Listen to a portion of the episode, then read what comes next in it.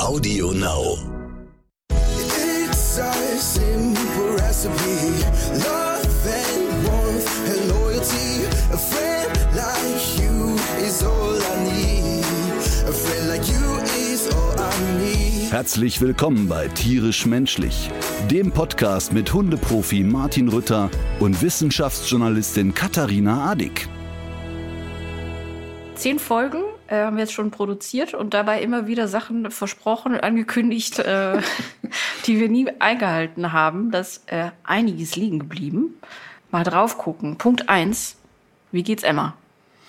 Oh, das ist eine. Äh, ui, das ist, jetzt hast du mich aber auf den falschen Fuß erwischt. Also, Warum? der geht's sehr gut. Ähm, wir zeichnen das ja heute bei mir in der Küche auf. Emma liegt ja da, schnorchelt vor sich hin, hat also die erste Operation richtig gut überstanden und es hat auch bisher nichts äh, an weiteren Tumoren gestreut. Aber jetzt wird ja nächste Woche nochmal die andere komplette Gesäugeleiste entfernt. Ist eine echt ziemlich aufwendige große OP. Und wenn sie dann acht Wochen äh, Tumor gestreut frei ist, Ja. dann hat sie es positiv überstanden. Und ich glaube da auch fest dran. Wirkt auch so. Man kann sich nicht vorstellen, dass die jetzt ernsthaft krank ist. Nee, total. Also die hatte ja auch, bevor überhaupt die Diagnose kam, überhaupt keine Symptome. Also es war ja wirklich so, äh, rumgestreichelt, oh, warte mal, mir ist aber ein Knubbel. Ich glaube, den beobachte ich mal und drei Tage später war der Knubbel schon eine Walnuss und dann, oh, wir gehen wohl mal zum Tierarzt. So schnell ist das gewachsen. Das ging alles ziemlich schnell und deshalb war es auch gut, dass die Tierärztin sehr, sehr schnell reagiert hat. Ähm, Sabine Holland, ähm, sehr, sehr kluge Frau, sehr, vor allen Dingen sehr unglaublich engagierte Frau. Die hat ja mit dem Ralf Unner zusammen in Köln die Praxis und die sind beide echt mit dem, also so mit Feuereifer dabei und auch sehr emotional. Ähm, ja, und haben halt schnell gehandelt und ich glaube, es ist ganz gut geworden. Sehr gut. Wenn man jetzt so von den Kommentaren ausgeht, äh, wie viele Fragen es in den letzten Wochen zu den Themen gab, war eine sehr häufige auch. Wie läuft's bei Marlens Training mit dem Futterbeutel? Tja, Wir erinnern uns. Vielleicht noch mal ganz kurz. Ihr hattet eine Wette abgeschlossen, ne? Genau, äh, Leni war ja mit im Podcast und äh, hat erzählt, dass Luna wirklich für Geld und gute Worte nicht apportiert. Und dann äh, habe ich gesagt, kann doch nicht sein, das muss man hinkriegen, komm, wir machen ein bisschen Training mit ihr. Und hatten die Wette, wenn der Hund innerhalb von vier Wochen in der Lage ist, ihr fünfmal, ich sage, einen Gegenstand zu apportieren. Ich betone das deshalb, weil Leni äh, behauptet, es ging um den Futterbeutel. Ich sage, es geht um einen Gegenstand. Also wenn der Hund das fünfmal hintereinander schafft, ihr sauber das Ding zu bringen, dann muss Marlene mein Auto waschen. Und wenn es nicht klappt, muss ich ein ganzes Wochenende in ihrem Beisein äh, Luna versorgen, mich um alles selber kümmern und sie ist von allen Aufgaben befreit. Ja, wir haben sogar ein kleines Video aus dem Trainingslager. Das können wir uns, können wir zumindest mal kurz einspielen.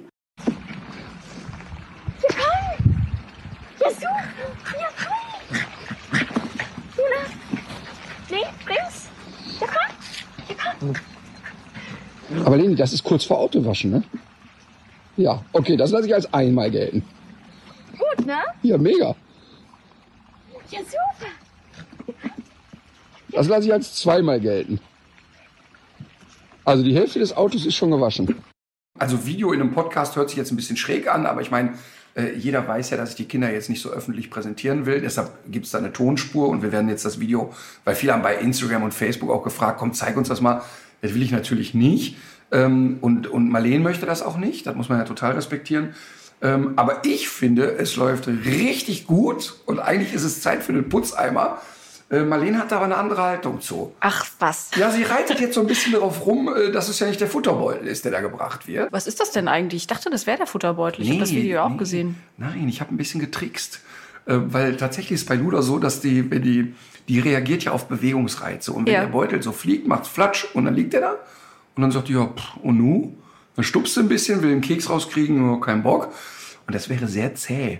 Also bin ich auf ein Spielzeug umgestiegen und das läuft wie geschnitten Brot. Ähm, aber ist es ein Dummy oder was ist das, ein- was da geflogen ist? Oder? Ja, das ist so ein, so eigentlich ein Wasserspielzeug, das Ja. titscht aber so schön, wenn es auftippt. Okay, das ist natürlich jetzt eine interessante juristische Frage, wer von euch beiden diese Wette jetzt gewonnen hat. Also ich Äh, glaube, wir werden in einer Folge Leni noch mal dazu holen.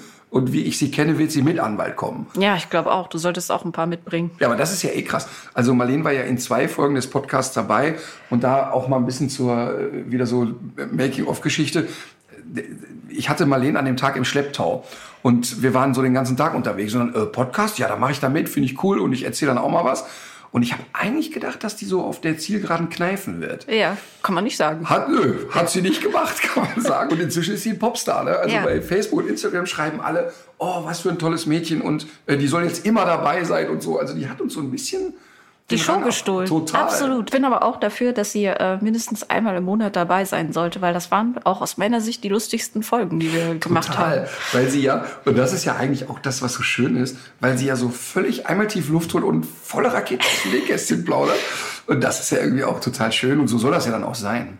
Die dritte Frage bezieht sich auf eine Geschichte, die wir, glaube ich, in den ersten Folgen irgendwann mal äh, gemacht haben. Da ging es um diese Pilze, weißt du? Das äh, Melzer-Rezept. Was ist aus Oh, den Pilze. Pilzen Die geworden? Menschen, die die ersten Folgen nicht gehört haben, die denken jetzt, ah, Das ist aber- Oxygene Pilze. Nein, also Es geht um Champignons. Genau, Katharina hatte erzählt, dass äh, sie von Tim Melzer einen Tipp bekommen hat, dass man, Nicht persönlich, der hat das im Fernsehen erzählt. Ja, ist jetzt die offizielle Variante, aber heimlich trefft ihr euch doch immer. Genau, also Tim Melzer saß, glaube ich, bei Lanz und es war noch jemand da von der Fleischerlobby und es ging so ein bisschen drum, braucht man eigentlich jetzt Fleischersatzprodukte, ja oder nein?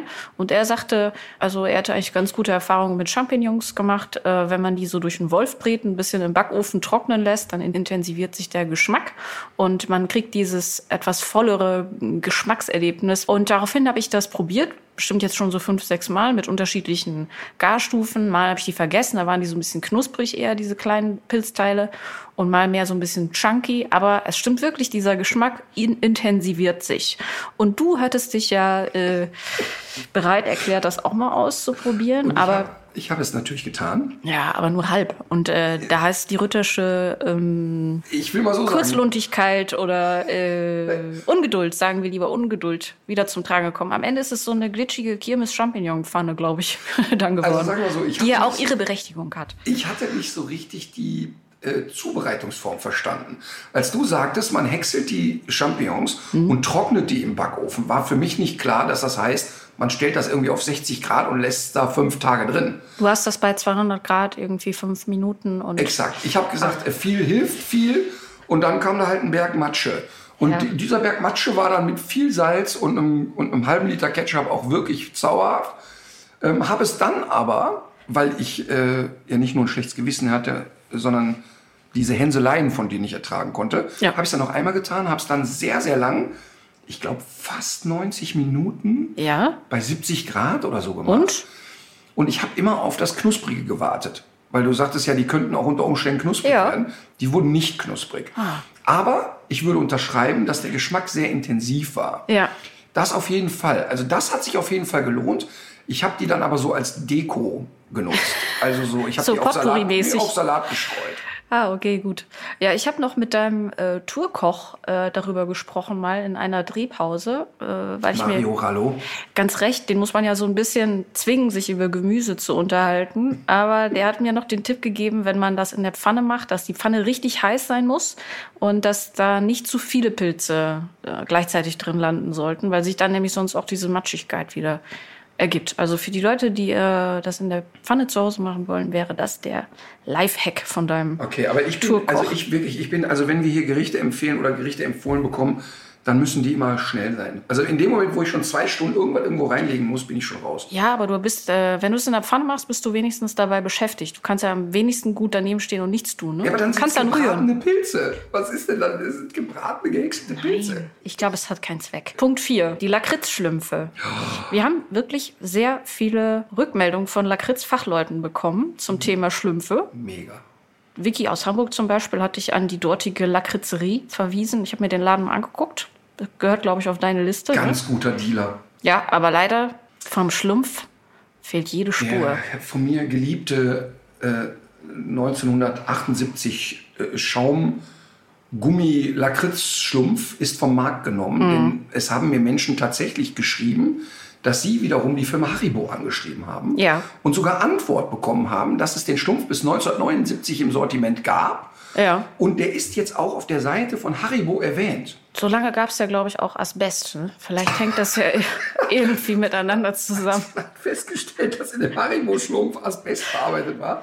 Und es hat uns nicht geschadet, wollen wir an der Stelle sagen. Die einen sagen so, die anderen. Nee, aber ich finde das echt, das war mega. Was ich für Tipps gekriegt habe, super. Und es war echt auch viel heißes Zeug dabei.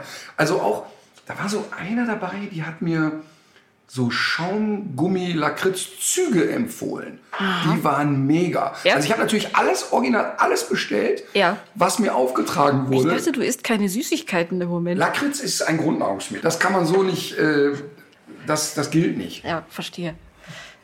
Also der, der Zug wäre von all dem, was du so äh, Der Zug zugeschickt kam bekommen der hast. Sache schon relativ nahe. Ah, okay. Ähm, aber weiterhin bin ich über jede lakritzsche Empfehlung dankbar. Ich glaube trotzdem, irgendwas stimmte mit dem Schlumpf nicht. Der musste weg. Der wusste zu viel. Oder ich glaube, das ist ein Fall.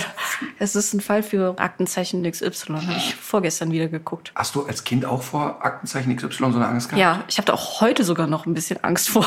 Weil du heute noch nicht weißt, wie Fernsehen geht. Genau. Es ist ja, gibt ja viele Gruselstufen bei Aktenzeichen XY. Da ist ja auf der einen Seite sind das ja diese Laiendarsteller, die dann da immer noch so ein bisschen so Alltagsgeplänkel spielen.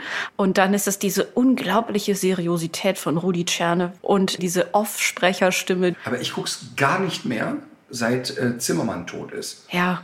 Ähm, aber da, also ich weiß als Kind, ne, Mhm. ich saß da immer und dann muss man sich das ja so vorstellen, dass die Szene dann ist, wie der äh, Industrielle in seinem Keller vor dem Tresor gefesselt saß. Ja. Und ich als Kind saß da immer und habe ernsthaft den Gedanken gehabt, aber wenn es einer filmen konnte, warum hat keiner geholfen? Ach was. Weil für mich war die Szene real. Ja. Und ich habe dann überhaupt nicht geschnallt, aber warte mal. äh, Wie alt warst du da, als du das noch gedacht hast? Keine Ahnung, sieben? Ja, okay, gut. So, und habe immer gedacht, aber wenn es doch jemand filmen konnte, warum konnte niemand helfen? Warum konnte niemand helfen? Ja. Und es war, es war für mich so real und gruselig. Ja. Aber ich finde, um das jetzt mal von der Flapsig-Ebene runterzuheben, was ja wirklich spektakulär ist, wie viel Erfolg die Sendung hat. Und ich meine jetzt nicht Zuschauererfolg, sondern dass die ja wirklich hunderte Fälle aufgeklärt haben damit. Ja. Ne?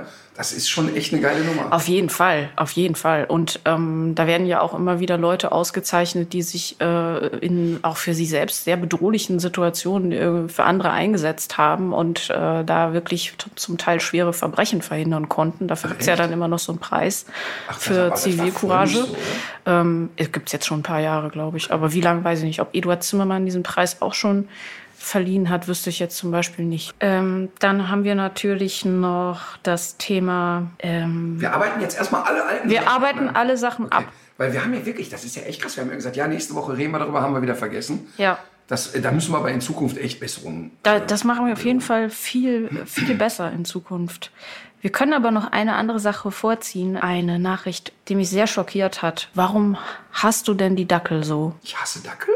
Wer kommt denn auf die Idee? Also was ist da los bei dir? Jeder mag Dackel. Ich will es einfach nur verstehen. Was hast du gegen die Dackel? wer, wer behauptet, ich, ich, ich hasse Dackel nicht? Also, wir haben eine Zuschrift. Ich habe ihr Buch Hundesenioren gekauft, weil ich gehofft habe, darin vielleicht ein paar Tipps bzw. Empfehlungen, die ich noch nicht kenne, für das Miteinander mit meiner fast 16-jährigen Raucherdackelline zu finden.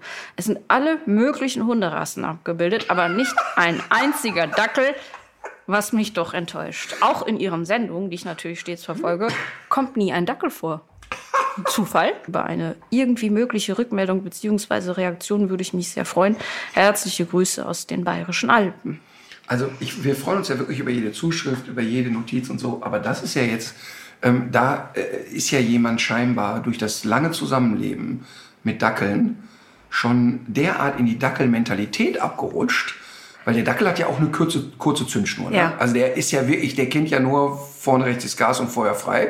Ist ja auch logisch, um das jetzt mal klar zu machen, der Dackel ist ja, gehört ja, ähm, wenn man so geburtsmäßige Aggression mal misst, gehört der Dackel ja zu den aggressivsten Rassen der Welt. Geburtsmäßige Aggression, das heißt, das sind dann äh, Experimente, die man schon mit äh, Welpen gemacht hat? Oder? Ja, der, also du musst ja immer gucken, wozu ist ein Hund gezüchtet. Und der Dackel ist dazu gezüchtet, in einen Bau zu gehen und jemanden da rauszuholen. Das Den heißt- Dachs eigentlich, ne, vor allem. Genau, und wenn man sich jetzt überlegt, wenn jetzt so ein kleiner Dackel da steht, der klopft ja nicht und sagt, also wissen Sie, Herr Dachs, es wäre schön, wenn Sie ausziehen. Wir haben hier einen Bescheid, Zwangsräumung. Genau, und, und äh, diese Diskussion führt der Dackel nicht, weil er auch weiß, dass der Dachs nicht sagen würde, ach echt, warten Sie, ich packe eben noch meinen Hut und meinen Stock und dann komme ich. Sondern der Dackel weiß ja, der Dachs ist wehrhaft und zwar saumäßig wehrhaft und deshalb geht er da rein, krempelt sich die Ärmel hoch und sagt, okay, der kriegt jetzt die Fresse poliert.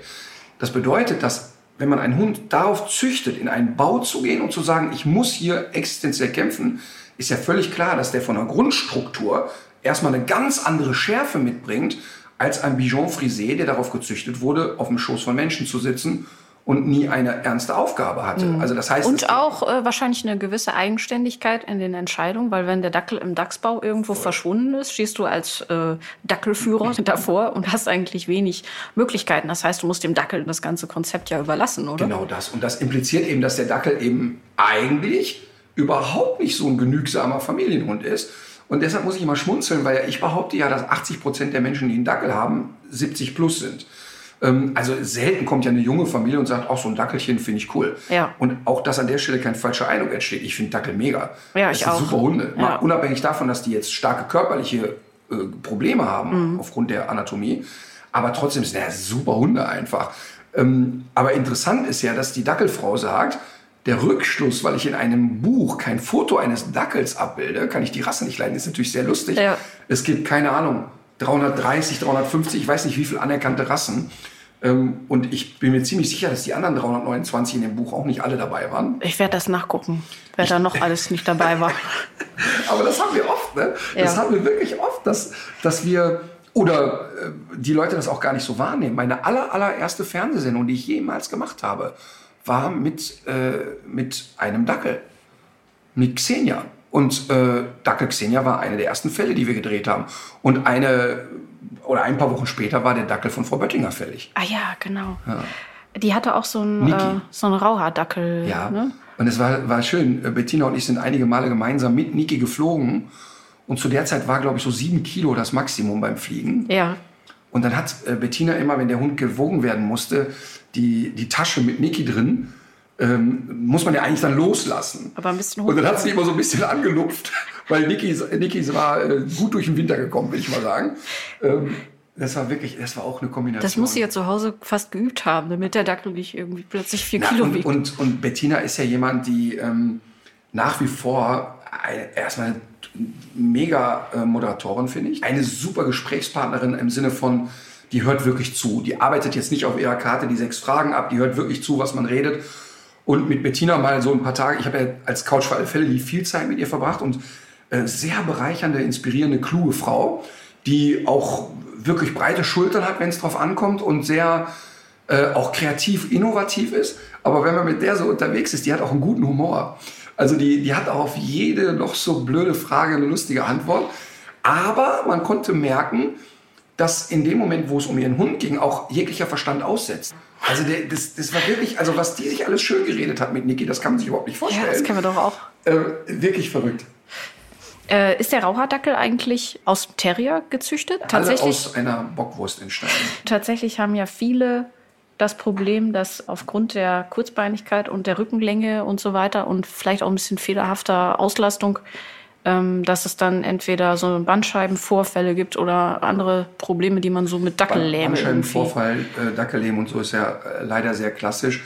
Hat natürlich mit der völligen Fehlkon- Fehlkonstruktion des Körpers zu tun. Also in der Natur wird ein Wildhund immer einen eher quadratischen Körperbau haben. Ähm, in aller Regel leicht stehende Ohren. Ähm, aber was wir Menschen züchten, ist ja, irgendwann hat das ja mit der natürlichen Form nichts mehr zu tun. Also ähm, ob jetzt die winzigen Rassen sind, ob es die riesengroßen Rassen sind, also äh, eine Dogge, die, keine Ahnung, 80, 90, 100 Kilo wiegt, das ist ja natürlich alles nicht mehr, passt alles nicht mehr so ineinander. Und dadurch sind eben starke genetische Erkrankungen vorprogrammiert. Aber es gibt natürlich auch Rassen, wie der Golden Retriever, die ja eigentlich die quadratische Körperform haben und trotzdem durch schlechte Zucht und Überzüchtung äh, solche Krankheiten wie Hüftgelenksplasien dann sehr weit verbreitet sind. So nach dem, was man gerade gehört hat, ist das eigentlich kein guter Anfängerhund. Der Dackel ist überhaupt kein guter Anfängerhund. Ähm, aber die Frage ist ja immer, was ist auch der Anfänger? Apropos, da kommt der Bichon Frisé und er fordert, fordert sich ein paar Streichelst du ein. die jetzt? Also Nein, wir, nein, wir nein. beschreiben kurz das Nein, ich Szenario. streichel die nicht. Äh, Emma liegt im Korb und schnorchelt vor sich hin. Luna steht aus diesem Korb auf, schlendert zu Katharina, macht ja. klettert an ihr hoch und wird postwendend gestreichelt. Die wird hier nicht gestreichelt. Was massiert? Nein, ich meine, die wird in diesem Haushalt offenbar nicht genug Ach so, gestreichelt. nein, das ist klar. Das ist, ich kann ja nicht nur Dackel nicht leiden, sondern auch diese beiden Hunde nicht. Tschüss. Tschüss. So, ach, kann auch sprechen, jetzt die Luna. verabschieden Sich, Luna hat sich jetzt mit dem Wort Tschüss verabschiedet. Nein, das war Editha. Das, ist, das Haus ist ja voll. Ne? Wir sind ja hier so eine Art Kommune. Ich liebe das. Du hast auch gerade so ein, äh, wie nennt sich diese Pumphosen und so, ähm, so Tempelflitzer trägst du privat, ja, ne? Die Leute- Meistens- man meistens- muss den Leuten ja ein bisschen Bilder in den Kopf setzen. Meistens, wenn ich zu Hause bin, trage ich eigentlich nichts. Ja. In aller Regel ist es äh, der erste FKK-Podcast. Die Regel in dieser Kommune wahrscheinlich auch. Ne? Oh, genau, so, warte, wir waren bei dem Dackel, was war denn? Äh, kein Anfängerhund. da ist ja die Frage, was ist eigentlich ein Anfänger? Ja, genau das wollte ich nämlich auch fragen, weil uns hat nämlich da auch eine Frage erreicht. Wann ist man kein Hundeanfänger mehr? Total. Und äh, um jetzt die Frage noch mal ganz kurz, ist der Dackel ein Anfängerhund? Und ich habe ja spontan gesagt, nee, eigentlich nicht, Komma. Aber ich treffe ja auch Menschen, die sagen, ich habe seit 40 Jahren Hunde, ich weiß genau, wie es geht. Und der macht seit 40 Jahren einfach alles falsch. Ja. Also ich atme seit 40 Jahren ein und aus, deshalb bin ich nicht Arzt oder Chemikant oder was auch immer. Ähm, das heißt, ich, treffe sehr wohl Menschen, die zum ersten Mal einen Hund sich anschaffen, aber zum einen sehr gut vorbereitet sind, also sich wirklich bilden, bevor es losgeht, aber zum anderen auch so eine ganz gute Intuition haben. Weißt du, also dir nützen 30 Bücher nichts, wenn du kein Bauchgefühl für eine Situation hast. Und deshalb kann man schon sagen, dass es natürlich viele Anfänger gibt, die auch mit einer hochkomplexen Rasse direkt klarkommen. Aber wenn, wenn man so sagt, es ist ein Anfängerhund, würde ich sagen, es gibt sicherlich einen leichteren Einstieg als mit einem Dackel. Das muss man schon ganz klar sagen. Ja, aber äh, was ich jetzt so interessant fand, war, dass man so von Dackelhaltern auch hört, dass die, dass die so drei bis vier Stunden Bewegung brauchen am Tag. Das fand ich Die unheimlich. Halter? Ja. Nee, äh, die Dackel. So, halt auch meistens drei, vier Stunden Bewegung, weil sie Außerhalb Dackel suchen. Hauses. Pause von dem Dackel zu haben.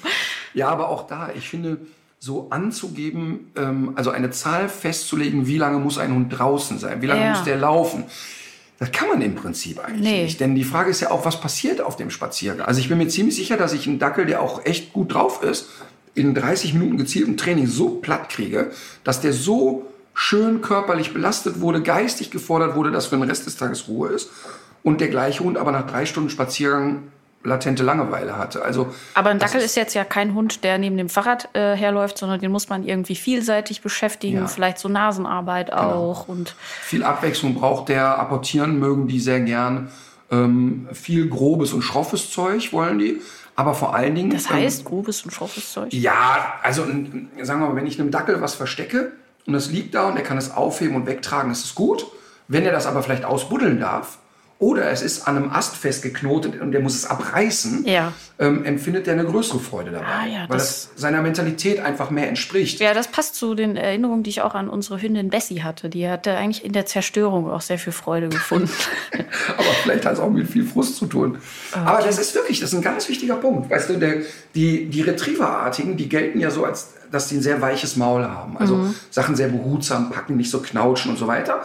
Und ähm, bei Mina war es so, und, und viele Golden-Besitzer oder Halter schreiben mir das, wenn die irgendwo was abreißen sollte, war das für die so, "Äh, das geht nicht ab, Ja. hm, weiß ich nicht. Ja. Ähm, weißt du, und ein Australian Cattle Dog oder Terrierartige oder ein Rottweiler, was haben die für einen Spaß, wenn die etwas schreddern können, etwas abreißen können? Ja. Und der Dackel gehört eben auch dazu. Genau. Ähm, der Dackel hat bei uns zum Beispiel, wir, wir, wir haben ab und zu Hundefußball mit dem gespielt. Das war dann aber ein aufgepumpter Luftballon. Also ich dachte, ihr hättet den Dackel geschossen.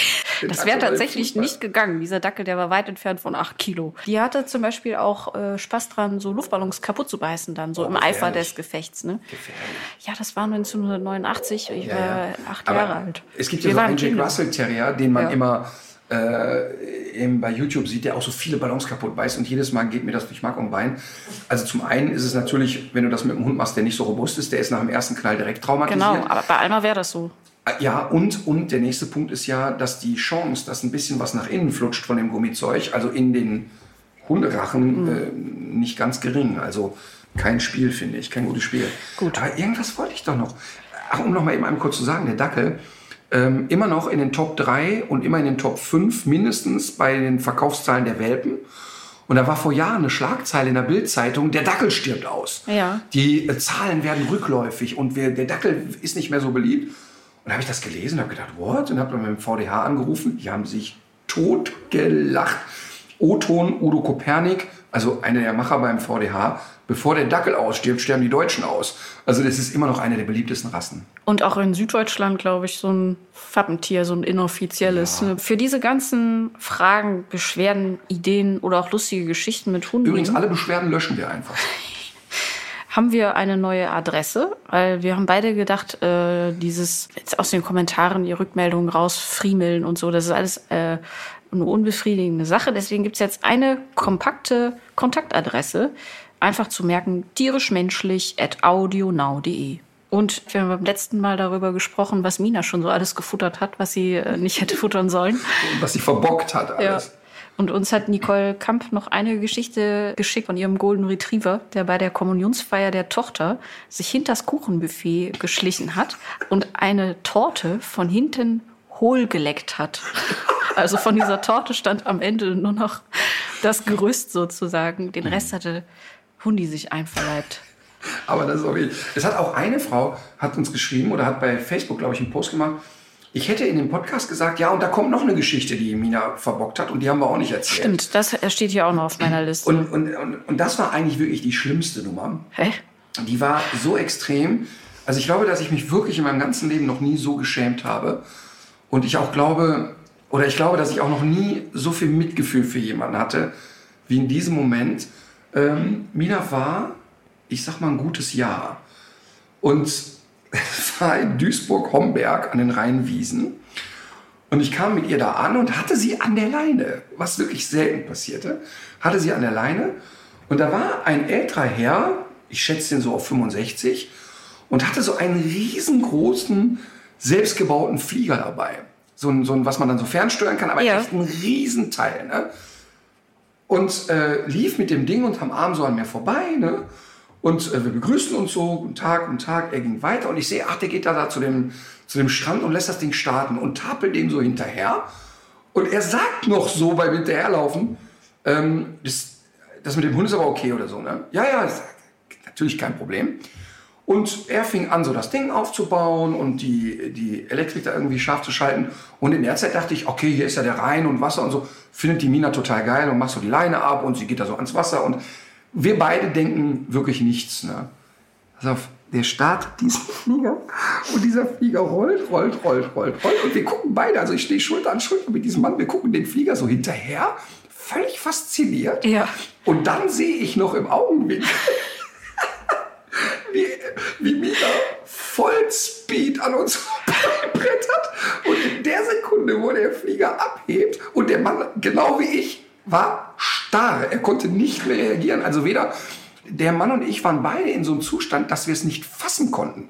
Also ich weiß nicht, ob er technisch eine Möglichkeit hätte zu reagieren, aber ich konnte nicht mal mehr rufen. Ja. Also ich stand einfach nur da mit offenem Mund und in der Sekunde, wo der Flieger abhebt, nimmt wieder Anlauf und springt einfach von oben auf den von oben auf den Flieger drauf. Du bleibst hier. Und macht aber richtig so einen Bauchplatscher, bam, da drauf.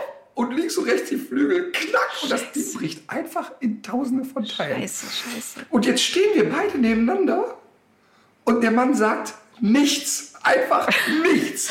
Und ich gucke ihn an, gucke wieder zu dem Flugzeug, gucke ihn an und denke, ich konnte auch nichts sagen. Und er ist einfach mit hängenden Schultern losgegangen und murmelte 800 Arbeitsstunden. Oh nein, der Katharina, Ding hatte das selber zusammengebastelt Katharina, das oder war ein was? Moment, den kann Was? ich nicht in Worte fassen. Und das war jetzt sozusagen der Jungfernflug auch. Es war so, ich habe keine war Ahnung, das ob es das der? Jungfernflug war, aber es war auf jeden Fall der letzte Flug für dieses Gerät. Das war so schlimm. Jetzt im Nachhinein ist es natürlich total lustig, aber in dem Moment, ke- kennst du so, wenn du das Gefühl hast, die Zeit steht Ja, still und Fall. alles bewegt sich in Zeitlupe so weiter und und der murmelte einfach nur 800 Arbeitsstunden. Und dann tapelten wir so beide in Zeitlupe zu diesem Flieger. Ja. Für Mina war die Sache schon längst wieder abgeschlossen, weil das Ding bewegte sich nicht Ja. mehr, die ging so ihrer Wege. Und ich habe dann irgendwas, ich weiß gar nicht mehr, was ich gesagt habe, mich irgendwie entschuldigt. Dann haben wir Telefonnummern ausgetauscht und der war auch nicht sauer oder irgendwie, dass ich dachte, der, der war so fassungslos. Der war einfach fertig. Der war fertig mit der Welt. Und das ist Ding so- war auch äh, so kaputt, dass es ja da ging gar, also wir haben Einzelteile zusammengesammelt. Okay. Also jetzt nicht, oh komm, du nimmst den Rumpf, ich nehme die Flügel, sondern wir reden von gesplittert sind die Sachen. Das war so schlimm. Also mit anderen Worten, ich hatte echt ganz wenig Einfluss in der Phase. Aber auch ein sehr witziger Impuls irgendwie von Mina, ne? Das war ja, Ey, das ist ein Jagdhund. Alles, was sich bewegt, erstmal feuerfrei. ja und Und einfach schlecht erzogen in der Phase. Übrigens interessant ist, er hat sich nicht gemeldet. Ich hätte ja erwartet, und ich hatte das bei der Versicherung schon angekündigt, dass es wirklich teuer wird. Ja. Und ähm, er hat sich nie gemeldet. Also wir sind uns noch einmal im, so auf Distanz begegnet. Ja. Ähm, da auch wieder an ähnlicher Stelle. Die Distanz hat er gehalten wahrscheinlich. Er mit ne? Flugzeug, ich wieder mit Hund. Ach so, neues Ähm, Flugzeug. ja, ja. Nee, und da haben wir auch so uns aus ein paar Metern so mal zugewunken. Ähm, aber es kam nie ein Impuls von ihm. Weil wahrscheinlich kann man das auch dann nicht in Geld beziffern irgendwie. Ich, auf jeden Fall tat es mir wahnsinnig Ja, leid. das ist Also, wahrscheinlich die Sache gewesen. Dem ging es gar nicht nur um die Kohle, sondern Nee, um nee, seine nee. Lebenszeit, die er da reingesteckt hat. das ist ja so ein bisschen wie die Putzfrau, die in irgendeinem Museum die Kunst weggewischt hat. Ne? Ja. Und dann hinterher aber auch versucht hat, es wieder nachzumachen. Hat sie? Ja, sieht Mega. großartig aus.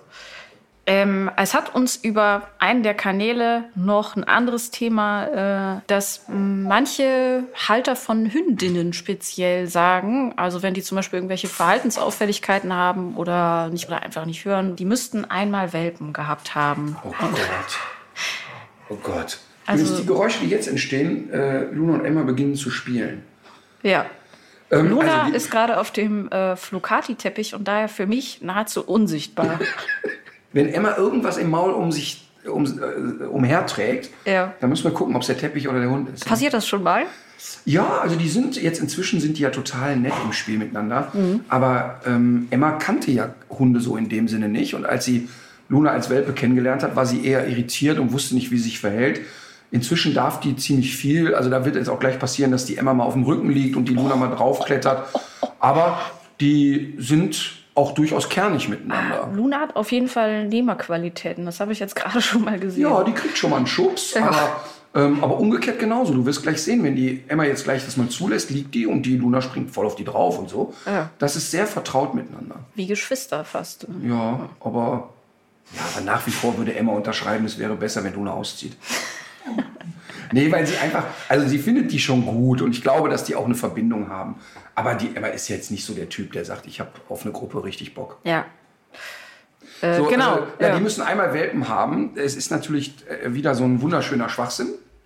Denn zum einen gibt es eh schon viel zu viele Hunde auf dieser Welt. Und ähm, ich finde, alles, was dazu beiträgt, dass nicht weitere Hunde produziert werden, muss man unterstützen. Äh, und dann kommt noch hinzu, dass natürlich Welpen bekommen für ähm, Hündinnen ja total einschneidend ist in, auf, auf allen Ebenen. Es ist ein wahnsinniger Akt, es ist aufwendig, es ist äh, mit vielen Risiken verbunden, wie jede Geburt. Ähm, und es passiert natürlich nicht das, was die Leute hoffen. Die haben ja im Kopf, ja, mein Hund ist irgendwie sehr wild und temperamentvoll und jetzt kriegt er mal Welpen und dann wird der cool. Und das ist Quatsch, denn ein Hund, der total wild und temperamentvoll ist und schon latent überfordert ist, der wird ja nicht sicherer dadurch, dass er eine Schar von acht Welpen zusammenhalten muss. Also das ist wirklich ein Irrglaube. Und ich finde auch, dass man da echt die Finger von lassen sollte. Okay. Und la, noch eine letzte Frage. Merkst du das, wie standhaft ich jetzt bin? Jetzt, jetzt, das Niesen hast du gehört, ne? Ja. Also Luna niest jetzt eine Übersprungshandlung, weil sie jetzt, vorhin hat sie ja gelernt, wenn sie macht, kraulst du, jetzt machst du es nicht. Nein. Jetzt kommt Niesen als Übersprungshandlung. Ah, witzig. Aber gleich, vielleicht klettert sie auch noch mal an dir hoch. Ich glaube auch. Das steht wohl unmittelbar bevor. Geräusche. Was eine Frage noch war, die sehr häufig gestellt wurde. Du hast immer mal wieder angedeutet, dass du mal bei einem Dreh ein Erlebnis hattest, was letztlich dazu geführt hat, dass du seit drei oder vier Jahren, glaube ich, mittlerweile schon kein Fleisch mehr isst. Ja, Was war das für ein Erlebnis? Also wir machen ja unter anderem äh, das Format Hundeprofi unterwegs. Und das ist ehrlich gesagt inzwischen das Format, bei dem ich am allermeisten aufblühe. Dort treffe ich Menschen, die ja teilweise auch Tiere haben, aber manchmal eben auch keine Tiere haben. Eine Reportagenreihe, wo ich ganz neugierig auf Menschen bin. Also ich habe dann zum Beispiel zwei Tage und eine Nacht mit einem Obdachlosen draußen übernachtet, gesehen, wie leben Obdachlose mit ihren Hunden draußen. Ich war bei jemandem, der mit 37 Huskies draußen lebt. Ich bin auf den Berg geklettert mit einer Einbeinigen, also die erste Einbeinige, die die Alpen überquert hat. Wir haben eine Reportage über Wölfe gemacht. Ich habe ähm, jemanden getroffen, der Aussteiger ist. Der Tippi-Mann war früher Golflehrer und Golfprofi, ist dann in den Wald gezogen und hat sich allem Weltlichen entsagt. Also ganz, ganz spannend. Und in dem Fall haben wir auch jemanden begleitet, der ein klassischer Landtierarzt ist, ähm, Ulf. Und Ulf hat ähm, ja, irgendwo im Osten Deutschlands ein, eine Kleintierpraxis, aber geht eben genau, wie man sich das so vorstellt, mit seinem Köfferchen los Und der Bauer ruft, meine Kuh hat Fieber, der Pferdehalter sagt, mein Pferd liegt auf der Wiese, ich weiß nicht, was ich tun soll. Ja, ich kenne den auch. Also der ist ja tatsächlich, ich habe den für Quarks mal getroffen, für äh, eine Geschichte über Pferdesport auch. Also der hat auch viele ehemalige Sportpferde ja in Behandlung. Ähm, Ulf Stumpe, sehr guter Mann, sehr nett, totaler Frauenschwarm, das war sehr lustig. Wir sind drei Tage mit ihm los und egal wo wir waren, sind alle Mädels hyperventiliert. Ob wir auf den Reithof, Reiterhof kamen, ob wir in den Kuhstall kamen, die Mädels standen alle Schlange. Sehr, sehr netter Typ auch, aber wir haben eine Sache gemacht. Wir waren unter anderem in so einem Öko, Bio, keine Ahnung, zertifizierten Milchbetrieb. Und diese ähm, Kühe leben teilweise draußen. Und unsere Aufgabe war es auch, diese Kühe wieder reinzutreiben. Und weil die jetzt aber auf sehr großen Flächen stehen, machen dort die Bauern das mit Autos. So wie früher der Cowboy auf dem Pferd gesessen hat, treiben die dann die Kühe mit den Autos ein. Und dann wurden die über hektargroße Landschaften, saßen wir also in den Autos und trieben die dann in so ein Gatter, dass die geimpft und entwurmt werden konnten. Und dieses Prozedere fand ich als so schlimm, weil du die Kuhmütter in einer solchen Panik gesehen hast. Die rannten kreuz und Ja. quer über Tische und Bänke und da durch den Zaun und da über den Strohballen. Äh, jede zweite Kuh lahmte und die Kälber wussten nicht wohin. Das fand ich so heftig, ähm, dass ich nicht der Einzige war, der mit Tränen in den Augen da stand. Also Ach, das echt war, so schlimm? Ja, das war wirklich heftig. Um uns herum verstand das natürlich keiner. Nein, die haben Ähm, sich da alle dran gewöhnt. Total. Ne? Ulf hat das total verstanden. Also ich habe mit ihm auch darüber geredet und er sagt, er kann das total nachvollziehen. Aber seine Bewertung ist, hey, die stehen hier zehn Wochen draußen. Jetzt haben die einen echt schwierigen Tag, den wir ihnen machen. Aber dafür sind sie wieder zehn Wochen draußen. Aber es geht mittlerweile ja auch anders. Ne? Es gibt ja diese Kuhflüsterer, die ähm, gerade gezielt für solche Zwecke auf Ja. Betriebe gehen, um Landwirten beizubringen, wie für alle Beteiligten ja Mhm. auch stressfreier, äh, also wie, wie solche Sachen ablaufen können auch. Wie Ne? du schon sagst, für alle Beteiligten. Was meinst du, was da los war? Da standen zwei, aber so richtige Metzgerjungs Ja. standen vor dem Eingang des Gatters und immer wieder wollte eine Kuh aber nicht da rein und rechts weg. Die waren auch total in Gefahr die ganze Zeit. Hm. Ja. Ähm, äh, auf jeden Fall ein Horrorszenario. Ähm, und ich war wirklich total erschüttert darüber. Ne? Das war ein Punkt, wo ich so dachte, was ist das denn jetzt hier? Und da hatte ich aber den Impuls, den du jetzt gerade beschrieben hast, äh, da muss es doch jemanden geben, der sich auskennt. Und der sagt, ey komm, ich finde doch jetzt hier die Kuh raus, die das Sagen hat und mit der gehen wir jetzt rein und alle kommen mit. Das war, fand ich eher nur so ein bisschen so inkompetent auf der Verhaltensebene. Dann sind wir aber in diesen Betrieb gegangen. Und ähm, was da passierte, war für mich noch schlimmer. Ähm, du musst dir das ja so vorstellen, in einem Milchbetrieb ist es eben, also in einem klassischen konservativen Milchbetrieb ist es eben so, die Kuh wird besamt, die Kuh kriegt das Kalb und zwei Stunden später ist das Kalb weg. Ja. Das Kalb kommt in eine, also da war das, in eine Metallgitterbox und wird von Anfang an mit einem Zeug gefüttert, das so aus Pulver angerührt wird. Und die Kuhmutter, die gerade ihr Baby geboren hat, es noch nicht zu Ende sauber geputzt hat, gefühlt, steht da und schreit und weint. Also wir reden wirklich von Tränen fließen. Und das äh, Kalb steht da völlig verdattert und weiß nicht mehr, wie es ihm geschieht. Ja. Und alle um mich herum ähm, nahmen das als völlig normal wahr. So, das ist ja so das Prozedere. Und dann ging es eben los mit, ich weiß nicht, was so eine Kuh am Tag in der Woche, keine Ahnung, 40 Liter Milch am Tag, ich habe keine Ahnung, die Zahlen sind jetzt äh, nicht wirklich verbrieft. Ähm, ich fand das gruselig. Und den ganzen Tag verbrachten wir da und ich wurde immer kleiner. Und ich bin ja dann bei den Dreharbeiten, bin ich ja derjenige, der irgendwie den Bums zusammenhalten muss. Also ich muss wirklich darauf achten, dass wir die Bilder haben, die wir brauchen, dass der Gesprächspartner sich wohlfühlt, dass da eine gewisse Dynamik, aber auch eine gewisse Ernsthaftigkeit entsteht. Und ich merkte, dass mir der Tag so völlig aus den Händen flutschte. Und das habe ich wirklich noch nie gehabt. Und ich habe auch schon sehr schwere Themen gedreht. Also ich habe mit einer Gefängnispsychologin gedreht, die neun Stunden in Geiselhaft war und halb umgebracht wurde. Die ist nur sehr knapp dem Tod entronnen. Und ich habe äh, wirklich auch schon sehr schwer. Ich habe im Kinderhospiz gedreht und, und, und, und, und. Aber ich hatte immer das Gefühl, ich habe die Zügel in der Hand und da entglitt mir das. Aber wahrscheinlich ja auch, weil du, ähm, weil du auch der Einzige warst, der Ja. das so empfunden hat und alle Leute um dich herum dir was ganz anderes gespiegelt haben, Ja. für die das ja irgendwie Normalität ist. ich hatte im Grunde keinen richtigen Ansprechpartner. Ähm, Susan und Joachim waren ja auch dabei und die haben es genauso empfunden. Joachim ist der Realisator, der aber dann natürlich in seinem professionellen Blick war. Und äh, Susan ist ja so, dass sie sich total rausnimmt beim Dreh, macht dann die Aufnahmeleitung. Und ich sah aber auch beiden an, dass es denen exakt genauso geht wie mir. Aber es war in dem Moment kein richtiger Austausch möglich. Und ich merkte wirklich, dass mir das durch Mark und Bein ging. Also ich habe wirklich äh, gemerkt, ey, das ist, das ist alles schräg. Und dass diese Erkenntnis, es ist schräg, die habe ich oft in meinem Leben, dass ich Dinge sehe und denke, wow. Aber da merkte ich, dass ich das nicht mehr im Griff habe. Ja. Und ich hatte ein paar Wochen vorher, hatte ich so verkündet, eigentlich hätte ich Lust, mal ein paar Wochen kein Fleisch zu essen und möchte das mal ausprobieren. Und die Prognose um mich herum war, wenn der Ritter kein Fleisch isst, wird er an Tag zwei den Kameramann beißen. Ähm, weil ich wirklich bis dahin ganze Rinderherden weggegrillt hatte und für mich war Grillen Tagesgeschäft. Also auch gerne mal im Winter und so weiter. Ähm, und ich ging dann da raus und dachte, warte mal eben, ich habe ja jetzt hier kein Schlachtvieh gesehen, das stimmt schon. Ähm, aber das, irgendwas stimmt hier gerade nicht. Und habe nach diesem Dreh gesagt, okay, vielleicht ist das jetzt der kleine Schubs oder Impuls, den ich brauchte. Ich probiere das jetzt. Ich werde jetzt mal, habe ich so offiziell angekündigt bei allen, bei mir im Umfeld, drei Monate kein Fleisch essen. Meine Kinder haben da Angst vor gehabt. Die haben gesagt, das wird nicht funktionieren. Der Papa wird das nicht aushalten und der wird nervig sein. Und die ersten Tage gab es auch Momente, wo ich das vergessen habe. Also wo ich dann im Hotel wie selbstverständlich eine Salami genommen habe. Und weil ich es aber so laut verkündet hatte, hatte ich dann Leute um mich herum, die gesagt haben, nur zur Info, dass äh, das Ding da mit Wurst ist auch Fleisch. diese Mortadella mit dem Gesicht da drauf von einem Tier. Und, und, und das zeigt ja einmal mehr, wie automatisiert für mich der Griff zum Fleisch war. Ja. Wenn ich in einem Restaurant saß, habe ich wirklich früher die Karte geöffnet und bin sofort auf die Seite mit Fleisch gesprungen. Hättest du mich gefragt, was gibt's da noch außerhalb der Fleischgerichte? Ich hätte es dir gar nicht sagen können. Das heißt nicht, dass ich nicht auch gerne Gemüse und so weiter, aber das war für mich eine Beilage. Ja. Das isst man so dazu, damit man nicht Skorbut kriegt. So, und dann fing ich halt an und die ersten zwei, drei Wochen passierte mir so aus Automatismus, dass ich hier und da nochmal eine Salami auf dem Brötchen hatte. Und irgendwann ging das aber in Fleisch und Blut über und plötzlich waren die drei Monate um und ich vermisste nichts. Also absolut nichts. Selbstverständlich habe ich immer, wenn jemand neben mir Fleisch gegessen hat oder ich roch eine Currywurst, ein gutes Gefühl gehabt und gesagt, oh, das schmeckt gut, weil ich da ja ein gutes Gefühl mit assoziiere. Und dann habe ich nach den drei Monaten gesagt, ach komm, ich mache noch mal drei Monate. Das hat doch jetzt sich eigentlich nicht so angefühlt, als würde ich groß etwas vermissen. Und dann ist da ein Jahr draus geworden und jetzt sind es, glaube ich, so dreieinhalb Jahre.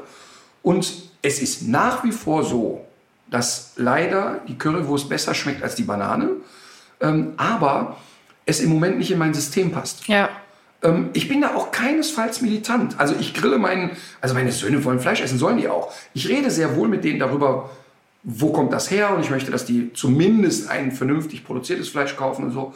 Aber, und ich würde auch, wenn der Moritz jetzt irgendwas brät, würde ich das auch probieren. Wenn er sagt, guck mal, das habe ich gebraten, willst du probieren? Probiere ich das einfach, weil es für uns ein gesellschaftlicher Akt ist. Aber mit probieren meine ich jetzt einen Fingerhut, weil ich einfach sage, ah, hast du gut gekocht oder nicht. Ja. Ähm, aber interessant ist, wenn ich jetzt in einem Restaurant sitze und du würdest mich am Ende fragen, was haben die hier für Fleischgerichte, weiß ich das schlichtweg nicht, weil der Fokus sich total verlagert hat. Ich würde nicht ausschließen, dass ich irgendwann in die Phase komme, wo ich sage, pass auf, jetzt vermisse ich das so doll, ich tue das. Aber für mich passt das nicht mehr in mein System, täglich Fleisch zu essen. Ja. Das ist für mich überhaupt nicht mehr denkbar. Aber ähm, jetzt mal eine Frage. Ähm, in dem Betrieb, in dem du da gewesen bist, das, das war doch ein Milchviehbetrieb, Ja. oder? Ja. Und ähm, dann müsstest du doch eigentlich konsequenterweise, müsstest du doch dann äh, auch keine Milchprodukte mehr Und konsumieren. da bin ich auch dabei. Ähm, total. Also, also ganz normale Milch, die ich so im Alltag, ich habe ja früher auch wahnsinnig viel Milch getrunken. Ich auch. Äh, Ne? Ja, zehn Cappuccino am Tag. Ja, so. äh, Cappuccino. Ich habe ja früher, also als ich noch Sport studiert habe, habe ich abends einfach mal anderthalb Liter Milch und ein komplettes Graubrot verschluckt. Ja, da, ey, als ich studiert habe, da hieß es aber immer schön rein. Ne? Immer am besten hoch kalorisch, Ja. hoch kohlenhydratreich, dann wieder ab, rein ans Studio und gib ihm. Ne? Also wir haben ja zu der Zeit dann auch viel Sport gemacht und da war das eben als junger Mensch so. Ähm, und Milch, man hat uns in der Kindheit ja erzählt, Milch ist gesund und für die Knochenbildung und heute wissen wir ja alle, äh, dass der Mensch alles braucht, nur kein Milchprodukt. Also das ist ja völlig klar. Das ist auch nochmal spannend, dass wir ja äh, wirklich das einzige Säugetier sind, das im Erwachsenenalter noch Milch trinkt und dann noch die Milch von jemandem, der gar nicht zu unseren Spezies gehört. Ja. Es ist völlig unnatürlich, Ja. Milchprodukte zu sich zu nehmen. Ja, ich glaube, also wir gehören jetzt zu den Leuten auf der Welt, die die ja irgendwie verarbeiten können. Äh, ich glaube auch nicht, dass das jetzt irgendwie Gift ist, äh, so, so Milchprodukte. Und es gibt ja auch dieses, Vitamin B12, was du als Veganer ja tatsächlich zusetzen musst. Und, und jetzt kommt's, da wo ich ein Milchprodukt vermeiden kann, also Ja. können tut man es ja überall, da vermeide ich das. Und die Sache ist doch auch, du findest das Zeug ja wirklich überall. Ne? Also wenn du jetzt mal auf Verpackungen drauf guckst, überall sind irgendwelche Molkereierzeugnisse drin, weil es da ist, weil es in Massen produziert wird. Total. Und ähm, jetzt gerade zum Beispiel gibt es ja wieder so einen Transport. Der Landkreis Aurich hat da irgendwie so traurige Berühmtheit erlangt, weil von da aus Transporte von schwangeren Mutterkühen äh, in äh, Maghreb-Länder stattfinden. Und das ist äh, so eine Sache, die, äh, ja, man, also offiziell sind das Zuchttiere, aber man kann an den Entwicklungen sehen, dass in diesen Staaten die ähm, Herden gar nicht wachsen. Also das ist im Grunde ja die äh, Sache, dass die diese total industrielle Milchproduktion ja zur Folge hat, dass die Mutterkühe irgendwann fertig sind, also ziemlich früh sogar. Und ähm, dadurch, dass die jedes äh, Jahr ein Kalb bekommen müssen, um überhaupt Milch zu kriegen, gibt's zu viele Kälber. Das heißt, so zynisch sich das auch anhört, das Kalb ist mehr oder weniger ein Abfallprodukt geworden. Total. Und ich habe mit Veterinärmedizinern gesprochen, die ähm, schon Anrufe bekommen haben von Landwirten, die gesagt haben, bitte lass es mich machen. Ich, ich töte das, sonst wird sich das in den nächsten Tagen irgendwie erledigen, aber das Tier wird dabei leiden. Aber ich kann es hier nicht lassen und es ist zu teuer. Ich krieg dafür nichts mehr, wenn ich es an Viehhändler Da wird verkaufe. ein Kalb für 15 Euro verkauft oder was? Ja, mitunter auch fünf. Und ich habe auch schon gehört, dass mh, bei bestimmten Konstellationen, je nach Marktlage, es sogar so ist, dass die Landwirte den Viehhändlern was bezahlen müssen, damit sie es mitnehmen. Und ich habe selber auch erlebt auf einem Demeter-Betrieb, also selbst da, wo man so denkt, da ist die Welt noch in Ordnung, da stehen Kalb und Mutter zusammen auf Stroh, ist das so. Ne? Und äh, diese diese ganze Industrie, die sich da entwickelt hat, die Kälber werden ja teilweise auch von Irland, dann über Spanien, ähm, übers Mittelmeer dann nach äh, Marokko oder sonst wohin bis, bis zum Irak äh, transportiert.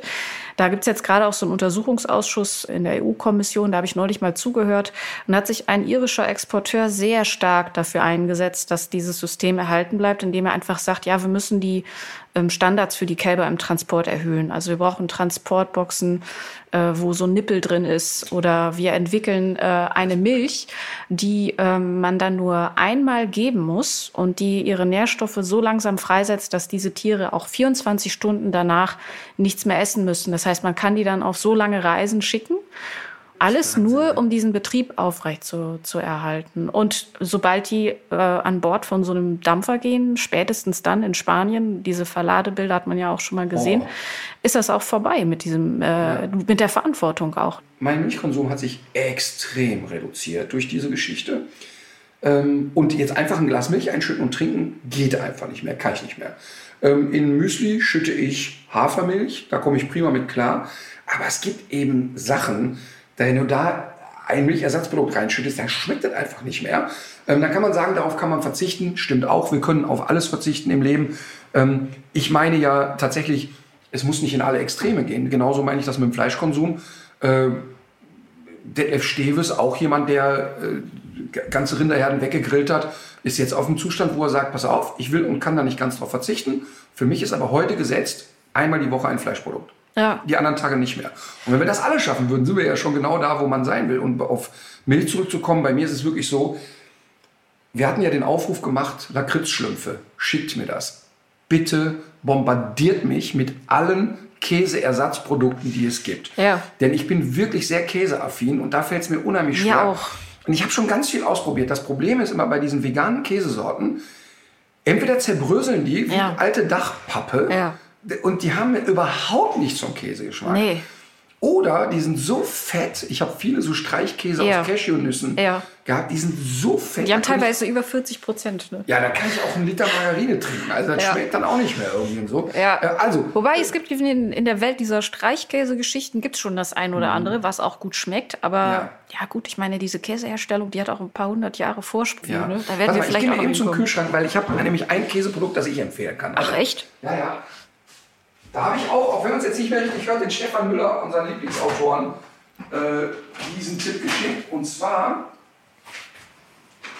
heißt diese Firma, dauert einen ganz kleinen Moment. Und zwar heißt diese Firma Simply. Ah ja.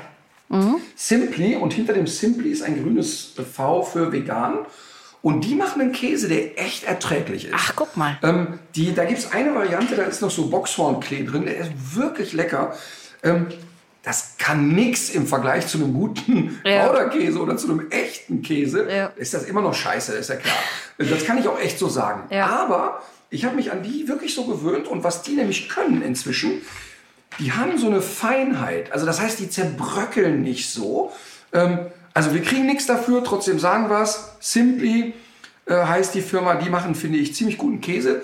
Äh, häufig auch auf einer Mandelbasis. Finde ich wirklich ganz lecker. Gut, das war der Verbrauchertipp. Ja, Verbrauchertipp. Äh, falls die Firma Simply äh, sich dafür bedanken möchte, können Sie gerne etwas an den Deutschen Tierschutzbund spenden. Eigentlich eine gute Überleitung. Spenden? Machen wir einen Spendenaufruf? Nee. oder? Ich weiß nicht, vielleicht wird das jetzt auch irgendwie zu viel, aber wir sind ja äh, unterwegs gewesen zusammen. Oh nein. Doch, komm, Knüppel Ja. raus, jetzt geht's. Also Ähm. es gab, äh, es gab einen äh, Aufruf. Oh Gott. Es gab einen Aufruf im Internet von einem Agrarblogger äh, aus dem Münsterland, Schweinehalter seines Zeichens. Das spielen wir vielleicht noch mal kurz ein. Leute, morgen Martin, Martin Rütter. Äh, heute mal direkt an dich. Ähm, ich habe bei Instagram so ein bisschen verfolgt, dass du ein bisschen Stress mit unserer lieben Landwirtschaftsministerin Julia Klöckner hast. Ähm, ich bin auch nicht immer eins mit ihr, was mit dem, was sie tut und was sie macht. Aber ich glaube, wenn jemand mit einer Regierung 100% einverstanden wäre, dann ähm, wäre da irgendwas falsch. Was mich so ein bisschen an deiner Darstellung jetzt stört, das ist wirklich mir aufgefallen als Schweinhalter, ist, dass du äh, ja, Bilder in die Kamera gehalten hast, wo du Schweinen den Kastenständen zeigst. Ich selbst bin Landwirt, habe selber Schweine und bezeichne mich ganz gerne auch als Massentierhalter, weil wir halt viele Tiere haben. In der Summe dreieinhalbtausend Tiere circa. Und ich weiß, wie es meinen Schweinen geht. So, du bist ja Hundetrainer und ich weiß auch, dass du eine vegane Ernährung von Hunden so ein bisschen ablehnst. Und deswegen stelle ich mir manchmal die Frage, wie denkst du über diese ganze Geschichte? Hundefutter. Ähm, ich habe jetzt mal ein paar Sachen nachgelesen, was ich so hatte. Ähm, und überall ist natürlich Getreide drin und überall Fleisch und Fleischnebenprodukte. Und was glaubst du, wo diese Tiere herkommen? Und ist es richtig, so über die Tierhaltung zu urteilen? Ohne genau zu wissen, wie wir Tiere halten, was wir mit den Tieren machen und wie viele Tiere müssen überhaupt dafür sterben, dass ihr eure Hunde halten könnt. Du sprachst in einem Video von 9 Millionen Hunden, ja, plus Katzen. Ich möchte mal, würde mir gerne wissen, wie viel Kilotonnen im Jahr wirklich ins Hundefutter gehen und wie viele Tiere nur dafür gehalten werden, damit ihr eure Hunde, eure Liebsten ernähren könnt. Mich interessiert das so sehr, weil ich halt äh, Tierhalter bin. Ich habe ja gerade schon gesagt, sogar Massentierhalter und selber Schweine halte. Und ich bin jetzt gerade hier in meinem Saunstall. Und unsere Sauen, die werden nicht alle im Käfig gehalten. Natürlich haben wir unsere Abferkelkörbe. Die würde ich echt gerne mal zeigen. Wir haben aber auch genauso gut diese Bilder. Wo unsere Schweine freilaufen können. Unsere Schweine sind ähm, ja eigentlich meine liebsten Mitarbeiterinnen. Das kannst du vielleicht in vielen Videos von mir sehen, wie ich mit den Tieren umgehe, wie die Tiere mit mir umgehen. Und das würde ich echt gerne dir mal hier vor Ort zeigen. Also wenn du mal Bock hast, dir einen Massentierhaltungsbetrieb anzuschauen, Einladung steht. Und ich freue mich auf dein Kommen. Bis bald! Aber jetzt muss man einmal vorschalten, ich hatte ja so einen kleinen öffentlichen Disput mit Frau Klöckner. Ähm, und habe ja irgendwie, die Frau Klöckner hat ja da irgendwie Lügen verbreitet und mich als Berater buchen wollen, hat aber dann bei den Terminen immer gekniffen und das habe ich sehr öffentlich gemacht. hab Und du gesagt, hast eigentlich im Grunde, um zu illustrieren, wie ernst sie es meint mit dem Tierschutz, immer dieses Foto von den Kastenständen hochgehalten. Genau, und habe immer gesagt, ja, ja, Frau Klöckner, nur weiter so mit, den, äh, mit der Schweinekastenhaltung. Ähm, jetzt haben sie ja 10 Zentimeter mehr äh, durchgesetzt. Und ich meine, jeder weiß das ja, das ist wirklich der verlogenste Mensch auf dem Planeten. Und das ist einfach nicht normal, was sie da veranstalten. Und sie hat dann ja teilweise auch Sachen behauptet, ich würde Termine nicht einhalten und ich konnte nachweisen, dass alles Quatsch ist. So, jetzt gab es diesen Disput mit Frau Klöckner, die es ja im Idealfall im September nicht mehr geben wird. Und dann hat der Betreiber von Bocholter Landschwein einen Aufruf gemacht, den, wir, den ihr ja gerade schon gehört habt. Und ich fand ähm, ganz interessant, dass auf seiner Seite sofort alle Leute geschrieben haben, "Ja, der Ritter kommt ja sowieso nicht, hat eine große Schnauze von außerhalb. Und ich fand diesen Aufruf von ihm total gut und habe gesagt, ja klar, ich kann nicht erwarten, dass jemand in Dialog mit mir geht, wenn ich nicht in den Dialog mit anderen Leuten gehe. Also klar, wir gehen ihn besuchen und äh, wir gehen in Dialog. Und natürlich ohne Kamera oder sonst was, sondern wir tauschen uns aus. und fand äh, deshalb die Einladung gut und habe auch sofort auf seiner Seite geschrieben, ihn sofort angeschrieben und gesagt, okay, da sind wir, wir haben Bock, komm, Terminvorschläge, haben telefoniert und gesagt, wir treffen uns und dann haben wir das getan und mit wir ist natürlich auch Katharina gemeint, weil Katharina ja als ähm, Journalistin schon einige Dinge über Schweinehaltung äh, produziert hatte. Also haben wir gesagt, wir kommen vorbei und seine Freundin, die auch Landwirtin ist, war ja auch da. Und dann ging's los. Erstmal haben wir gesprochen, da ging es viel auch so um Sachzwänge in der modernen Landwirtschaft, um die Preise, die mehr oder weniger diktiert werden. Und es ging auch so ein bisschen darum, dass nach dem Empfinden von, von ihm, aber auch seiner Frau, Landwirte heutzutage so ein bisschen auch mit dem Rücken zur Wand stehen. Also in dem Sinne, dass sie den gesellschaftlichen Anforderungen entsprechen sollen, höchste Standards in Sachen Tierwohl, aber dann gleichzeitig auch mehr oder weniger zum Nulltarif liefern. Das war auch so ein bisschen Tenor Ja. des Gesprächs, ne? Oder was hast du da noch so in? Total. Was Wir ist da bei dir noch hängen geblieben? Wir haben erst bei ihm zu Hause gesessen. Seine Frau produziert ähm, ein Eisprodukt aus Milch, die sie selber produziert, hat dann netterweise das Eis mitgebracht. Wir haben uns ein bisschen beschnuppert. Er hat sein Leid geklagt und auch, ähm, fand ich, sehr glaubwürdig äh, gesprochen und auch, fand ich auch in, dem, in der Phase sehr aufrichtig gesprochen und gesagt, was sind die Themen, was sind die Probleme, wie ist er aufgewachsen mit Tierhaltung und wohin geht da eigentlich die Reise und sagte aber auch so mit so, so Halbsätzen, die ich spannend fand, ja, wir haben jetzt hier aktuell dreieinhalbtausend Schweine, so circa 6000 Schweine im Jahr produzieren wir. Ähm, eigentlich, wenn ich nur 300 hätte und würde sie auf, aus Sicht der Schweine in guter Haltung haben, würde ich wahrscheinlich dasselbe verdienen. Aber wir haben natürlich jetzt hier alles wirtschaftlich so ausgerichtet, Stallungen gebaut, die sich erstmal 20 Jahre amortisieren müssen. Aber rein theoretisch könnten wir auch mit 300, ich sage es jetzt flapsig, Bioschweinen oder in welcher Haltung auch immer, das gleiche ähm, erwirtschaften können. Dann ist es nur eben ein ganz anderes Produkt in einer ganz anderen Preisklasse, was man dann da produziert. Ja. Aber interessant fand ich halt erstmal, ähm, dass er ähm, seine Geschichten erzählt hat. Wir haben uns die auch angehört.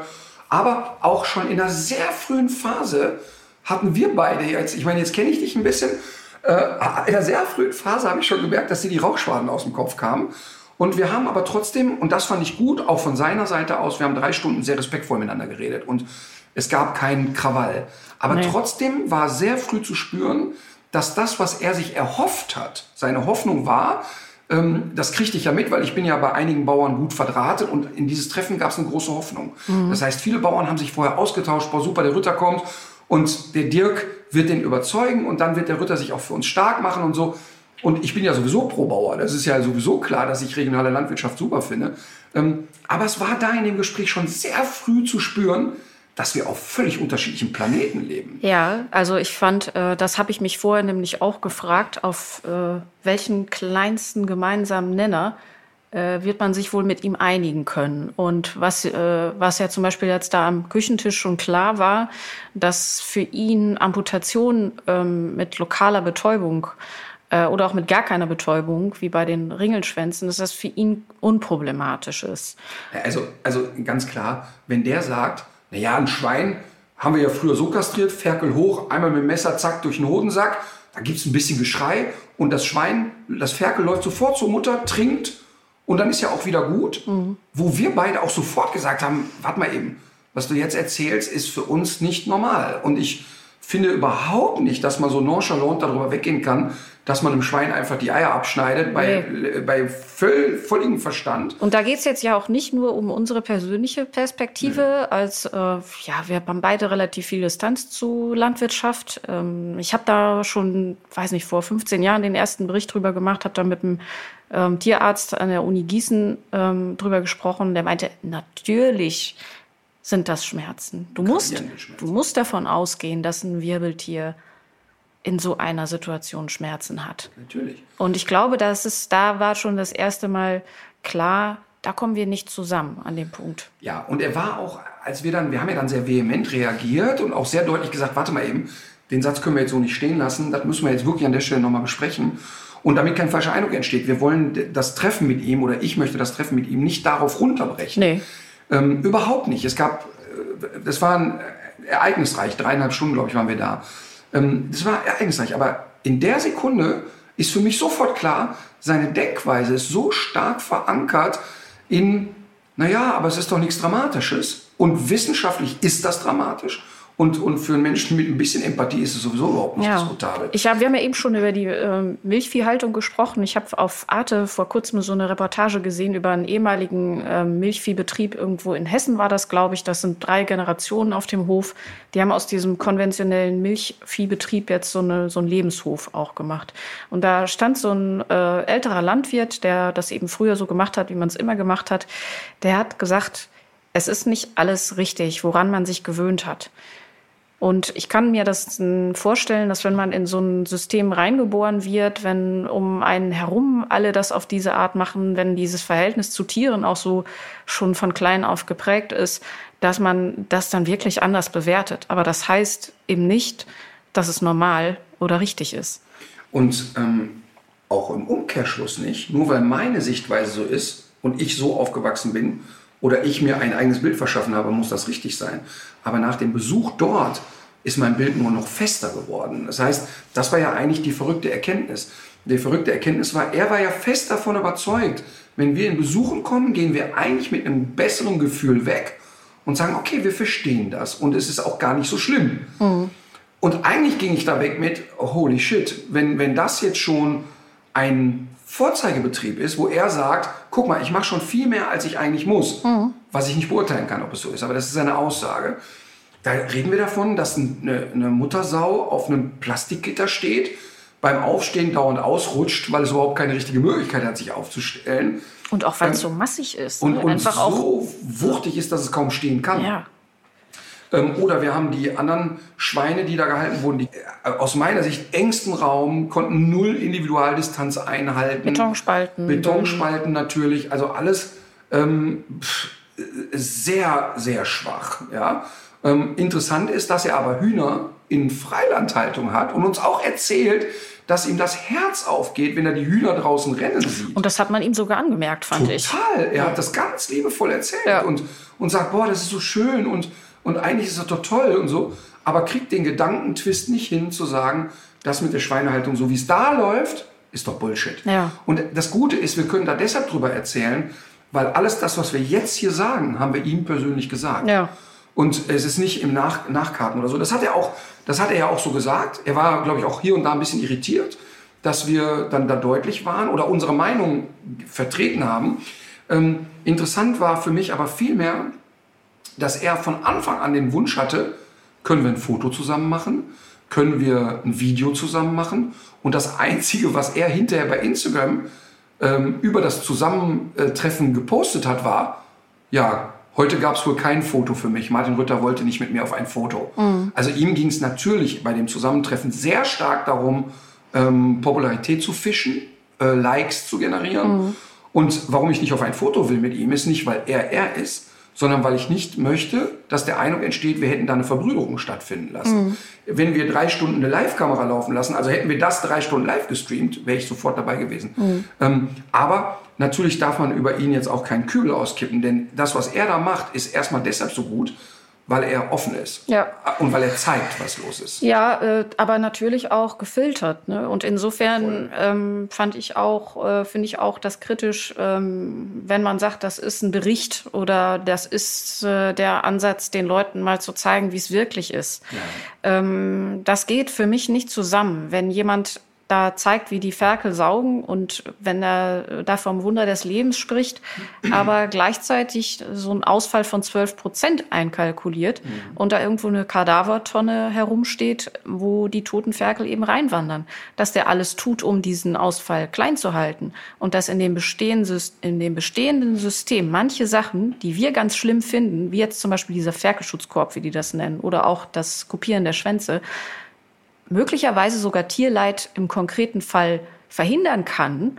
Das kann sogar sein, aber das kann man eigentlich nur akzeptieren, wenn man wirklich so auf dieses Thema guckt, dass man das große Ganze dabei völlig ausblendet. Das ist eine Argumentation aus dem falschen System raus. Naja, die Haltung ist schon so falsch, Ja. dass man sagt, man, man sagt, ich, ich mache jetzt harte Maßnahmen, um die Haltung vielleicht erträglicher Genau. zu machen. Ja. Das ist für mich nichts anderes, als Nichtschwimmer ins 3-Meter-Becken zu schmeißen und zu sagen, immer kurz bevor der absäuft, schmeiße ich ihm ja die Schwimmflügel hin. Also da kann ich nicht sagen, ich habe den gerettet. Ich habe den erstmal habe ich den da reingeschmissen. Ja, genau. Und das ist auch genau der Gedanke, mit dem ich da weggegangen bin. Ähm, der Gedanke war wirklich, als ich da wegging, dass da Welten aufeinander prasseln oder prallen und das System einfach nicht stimmt. Nein. Und es ist total klar, und das möchte ich nochmal betonen, es geht nicht darum, dass ich einen Landwirt an die Wand nageln will. Überhaupt keine einzige Sekunde. Und das wird er auch nicht so wahrgenommen haben. Nö. Und das wird er auch nach diesem Podcast nicht wahrgenommen haben. Spannend ist ja, dass er, nachdem wir weggingen, und wir beide gingen ja da weg und dachten, okay, wir haben uns kein Millimeter aufeinander zubewegt. Aber es war trotzdem eine Begegnung, dass er sofort gefragt hat, äh, werdet ihr im Podcast darüber reden? Und das wäre doch toll und so. Weil er, glaube ich, ähm, für sich nicht wahrgenommen hat, dass wir einig da weggegangen sind mit dem gleichen Stand wie vorher, nämlich dass wir das totalen Schwachsinn finden. Tja, ich weiß es nicht. Was ich noch irgendwie interessant fand, war, als wir aus diesen dunklen Stellen rauskamen. Man darf das jetzt ja auch irgendwie nicht, ähm, nicht zu stark vermenschlichen. Schwein hat kein Interesse daran, schön auf dem Sofa zu sitzen, ein Stück Kuchen zu essen und fernzusehen. Aber ähm, selbst wenn man das jetzt mal so aus Schweinesicht betrachtet, ein Schwein ist ja ein sehr intelligentes Tier. Sozial kompetentes Tier. Äh, Ja. Und ähm, es ist ja, wenn man, das gibt ja diese Experimente, wenn man Mastschweine aus einem konventionellen Betrieb wieder in so eine einigermaßen natürliche Umgebung verfrachtet, dass sie dann im Grunde dieselben Verhaltensweisen zeigen wie die äh, wilden Schweine, äh, die Vorfahren sozusagen.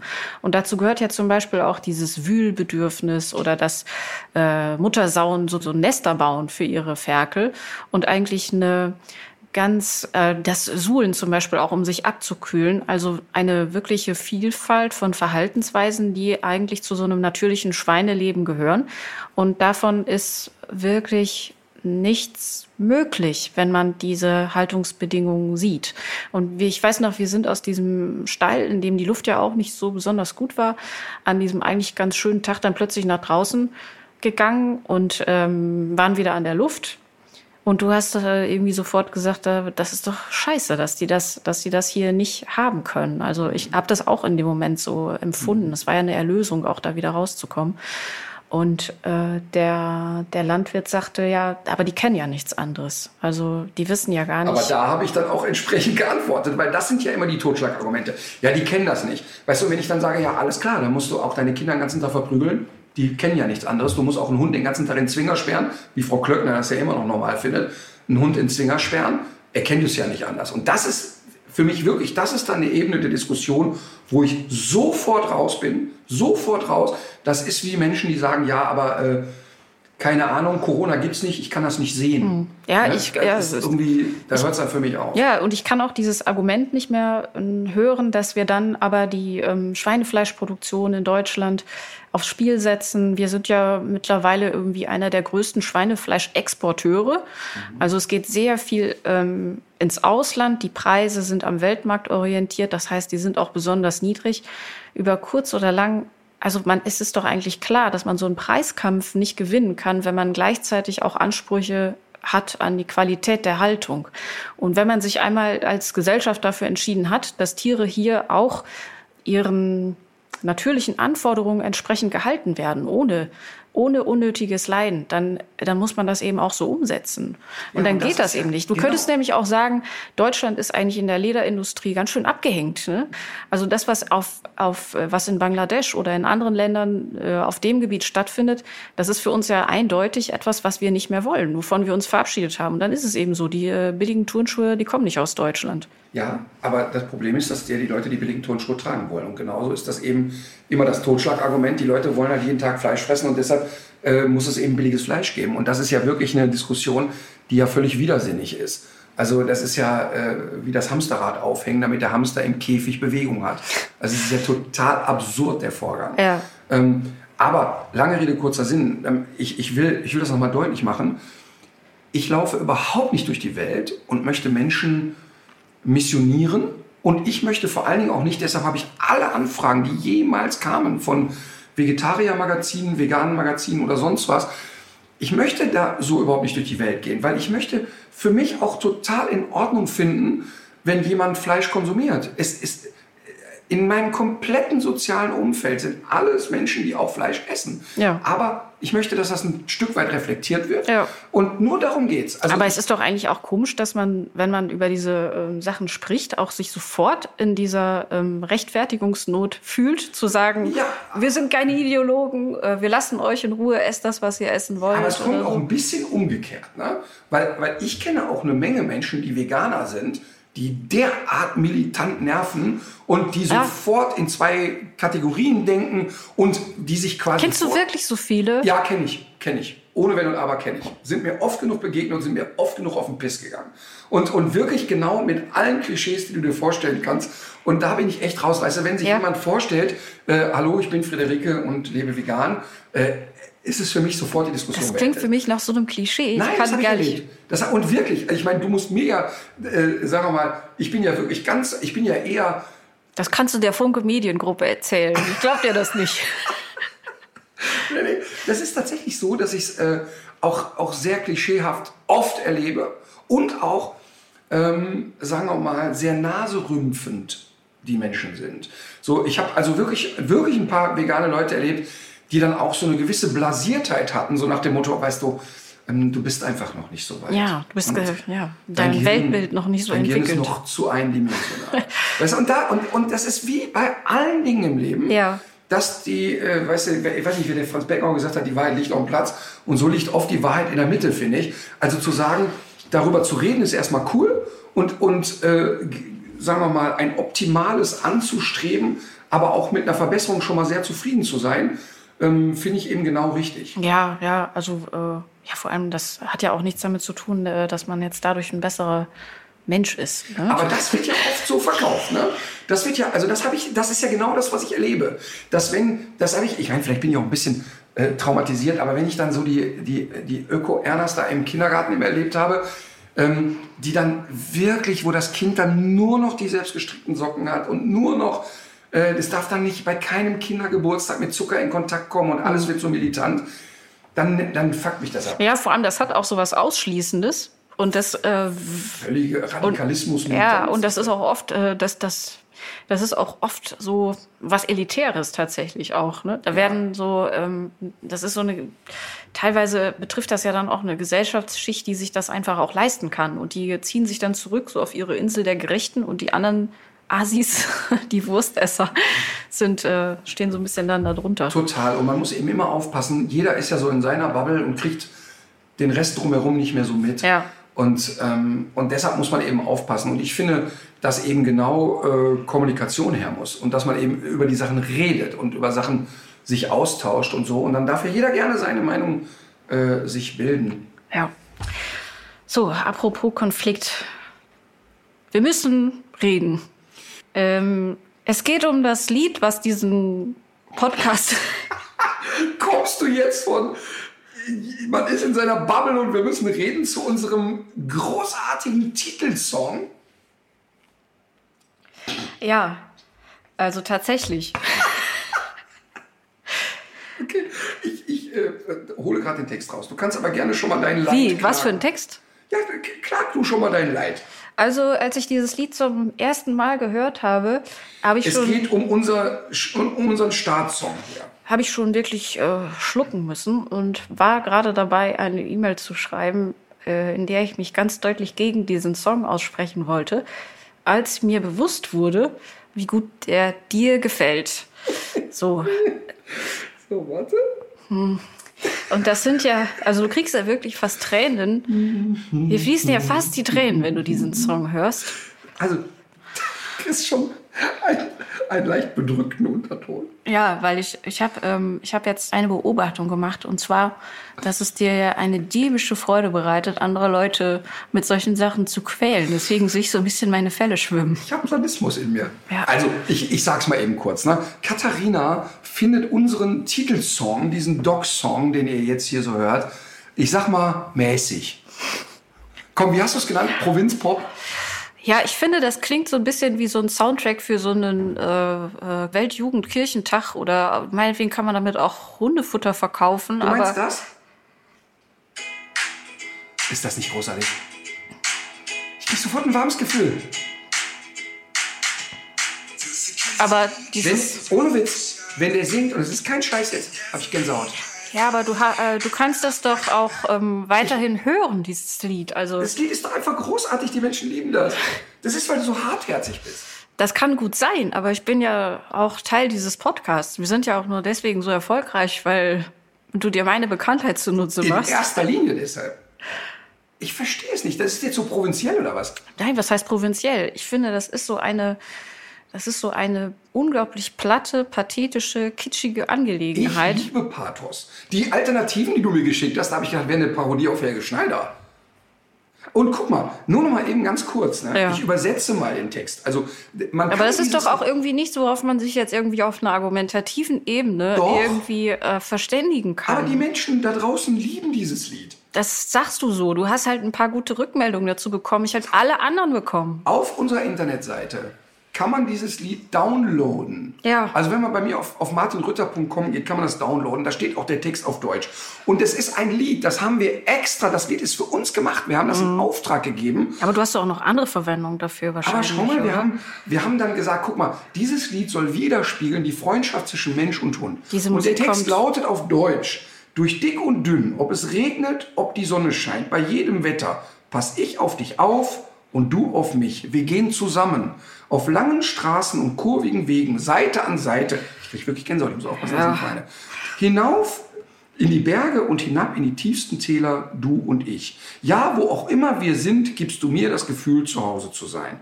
Und der Refrain, es ist ein einfaches Rezept, Liebe und Wärme und Treue. Ein Freund wie du ist alles, was ich brauche. Da kriegst Wow! Da, da, und das lasse ich mir verdammt nochmal nicht malig machen. Nein, aber was heißt denn hier badig machen? Du kannst es doch auch nach wie vor weiter. Es ist magisch. Es ist Ja, magisch. was wäre, wenn ich einen Attest ähm, beibringen könnte von meinem Hör doch Arzt? mal auf. Die Stimme ist doch auch so schön. Bei mir, äh, ich habe da sofort so Cortisol-Spiegel. Wie heißt nochmal unsere Mailadresse, wo die Leute hinschreiben können? ich weiß nicht, worauf das jetzt zielen muss. tierischmenschlichen at audionau.de. Ja. Schreibt uns doch mal, wie ihr das Lied so findet. Und ob Katharina Aber- sich hier ein bisschen anstellt und ob es nicht auch doch, also nicht, dass ich jetzt das manipulieren nicht- wollte, ob es nicht doch ein totales Gänsehautlied ist. Okay, also lange Rede, kurzer Sinn, wir brauchen einen neuen Song. Ja, Der absolut. Mhm. Katharina und wir warten auf eure Meinung. Ach so, haben wir überhaupt schon einen Tipp der Woche? Nein, das? Tipp der Woche haben wir auch noch nicht. Nee. Aber ich werde einen, äh, einen Megatipp machen. Ja, sprich, Ich werde einen Film vorschlagen. der da ist. Embrace heißt dieser Ah Film. ja. ja.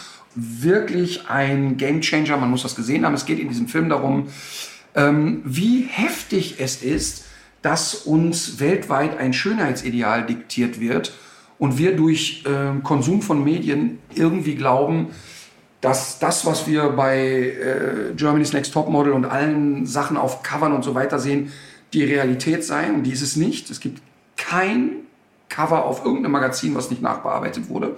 Und da ist eine Australierin, die ähm, Mutter von Kindern ist und nach den Geburten bisschen Bauchspeck hat und sagt, hm, ich lasse das straffen. Und kurz vor der OP aber zu der Erkenntnis kommt, sag mal, bist du bescheuert? Willst du deinen Töchtern vorleben, dass eine Schönheitsoperation wirklich sinnvoll ist? Und macht sich auf eine Reise durch die Welt und guckt, was ist eigentlich Schönheit und wie wird die eigentlich wahrgenommen? Und was ist eigentlich mit uns Menschen los, dass wir uns in unserem Körper nicht wohlfühlen? Der Fokus liegt da auf Frauen. Aber mich hat der Film sehr berührt. Ich habe mich selber an vielen Stellen wiedererkannt. Ähm, ein, ein unfassbar sehenswerter Film. Den finde ich alle Eltern mit ihren Jugendlichen schauen sollten. Aber Und ich finde nicht auch, nur. Nee, auch. Also auch. Ja. Ich wollte gerade sagen, nicht nur, Ja. ähm, aber auch eigentlich jeder Erwachsene sollte das schauen. Ja. Embrace, der, der lief äh, früher mal bei Arte, ist aber jetzt nur noch bei, ich glaube, Amazon Prime zu finden. Ist das so? Ja, weiß ich nicht. Aber ihr findet ihn. Embrace wie die Umarmung. Ich habe den ja auch geguckt und äh, das Thema ist natürlich jetzt irgendwie nicht ganz neu, aber ich finde, was der Film einem wirklich noch mal so vor Augen führt, ist auch, wie traurig es eigentlich ist, dass so viel Lebenszeit damit verloren geht, äh, dass Leute so unglücklich sind, weil sie merken, dass sie diesen schrägen Anforderungen nicht entsprechen, sich und den Körper so hassen und dass, dass eigentlich so viel schöne Lebenszeit damit verloren geht. Total. Aber nur, weil du sagst traurig, das ist jetzt kein Film, wo man da die ganze Zeit äh, äh, sich umbringen Nö. möchte. Hat einen großen Unterhaltungsfaktor auch, weil die äh, Tyron, die den Film gemacht hat und die Protagonistin ist, ist keine ähm, professionelle Filmemacherin. Eine, eine, eine wahnsinnig tolle Frau, Ja. die hat ein super Schmunzeln. Es gibt so absurd lustige Momente, ja, auch in einen mega Film. Humor hat und so. Also das ist wirklich, wirklich sehenswert. Ja. Ähm, ich habe äh, auch noch einen Tipp aus der Fernsehwelt, was wir ja auch oft machen, ist mir aufgefallen, so Fernsehserien empfehlen, die eigentlich schon abgedreht sind, von denen wir eigentlich gar nicht mehr so genau wissen, äh, wo die zu finden sind. 1982 Silas, schaut es euch an. wo auch immer. Und ähm, ich habe mir gestern in mein Handy getippt, Püree Krause. Wahrscheinlich, weil mein Autokorrektsystem immer denkt, dass ich irgendwas äh, mit Essen im Sinn habe. Die Rede ist aber natürlich von Pierre Krause, der diese Show im... Ich dachte, Püree Krause. Und ich habe natürlich auch sofort an Pierre M. Krause gedacht. Ja. Aber dachte, das ist ja eine geile Idee, dass der eine Sendung hat, die heißt Püree Krause. Also er hat viel Püree im Kopf. Ja. Also Püree Krause ist eine gute Idee eigentlich. würden wir ihm auch schenken. Ja. Ähm, Krause kommt und da besucht er alle möglichen Leute. Und ähm, muss wirklich sagen, dass das äh, Format sehr lustig ist, aber dass äh, das auch jemand ist, der sich nicht hinter seiner Lustigkeit ähm, versteckt und alles immer so ins Ironische zieht. Ähm, das geht auch gar nicht in dem Format, weil er den Leuten wirklich sehr nahe kommt. Er bleibt ja immer über zwei Tage bei denen.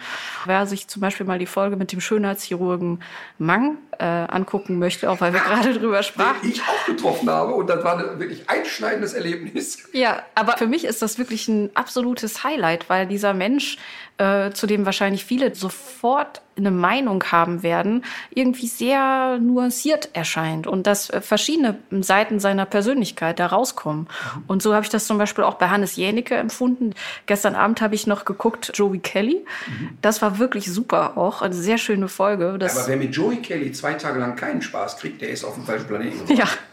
Aber ähm, wusstest du zum Beispiel, der hat ja bei der VOG-WM häufig mitgemacht und zweimal, glaube ich, auch gegen, insbesondere gegen den Hackelschorsch gewonnen. ne? Und der erzählt dann in dieser äh, Werkstatt, da irgendwo bei Bonn, in seinem renovierten Bauernhof, wie er das gemacht hat.